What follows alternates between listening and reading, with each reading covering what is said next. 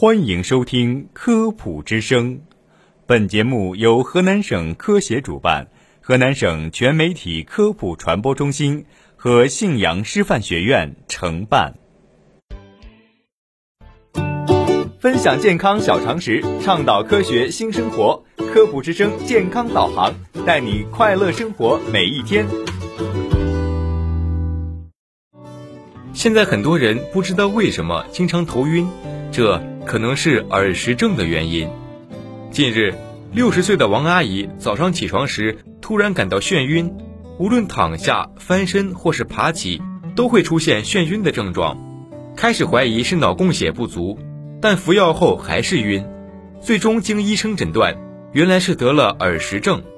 在做了手法复位后，既没打针也没吃药，病就奇迹般的好了。耳石症可不是耳朵里长了石头。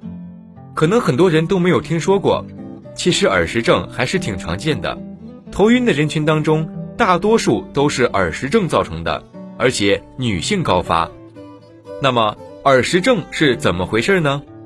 原来在耳朵里有调节平衡的重要器官——球囊、椭圆囊和三个半规管。球囊、椭圆囊结构内附有碳酸钙盐结晶，形如石头，称之为耳石。如果耳石脱落，不慎坠入半规管内，当耳石移动时，就会刺激半规管，产生眩晕。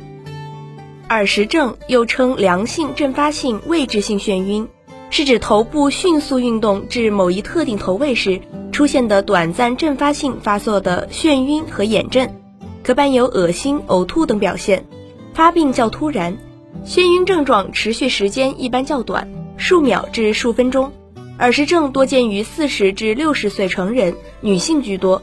如果脱落的耳石不能及时复位，患者的头晕症状就得不到缓解，影响运动平衡，可造成消化系统不适，复位难度增加，病程延长，导致前庭功能减退，甚至出现焦虑、抑郁等精神障碍。引起眩晕的疾病有很多，出现眩晕时，如耳石症、前庭性偏头痛。前庭神经炎或脑供血不足等眩晕类疾病，主要依靠病史和体格检查进行诊断，需要做前庭功能检查、听力学检查以明确眩晕的性质，必要时需要做头部核磁或头部 CT 检查。得了耳石症，首选手法复位，选择的复位治疗方法也有所不同。通过变换患者头部位置，使脱落的耳石通过重力作用从半规管移出。重新回到椭圆囊，不再引起眩晕。一般情况下可一次复位，如果一次复位不成功，一周后可再次复位。耳石症复位后需要注意这些：一、复位后至少静坐半小时。由于复位治疗时耳石位移，部分患者会出现较为剧烈的眩晕反应，还可能会呕吐。此外，静坐半小时也有助于避免复位成功的耳石再次脱落。二三天内抬高床头，为避免复位后耳石再次位移，建议复位治疗三天内抬高床头四十五度。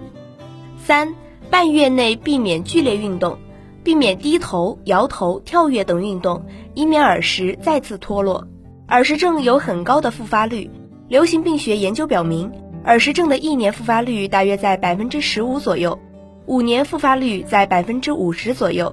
耳石症患者治愈后面临的最主要问题就是如何防止复发。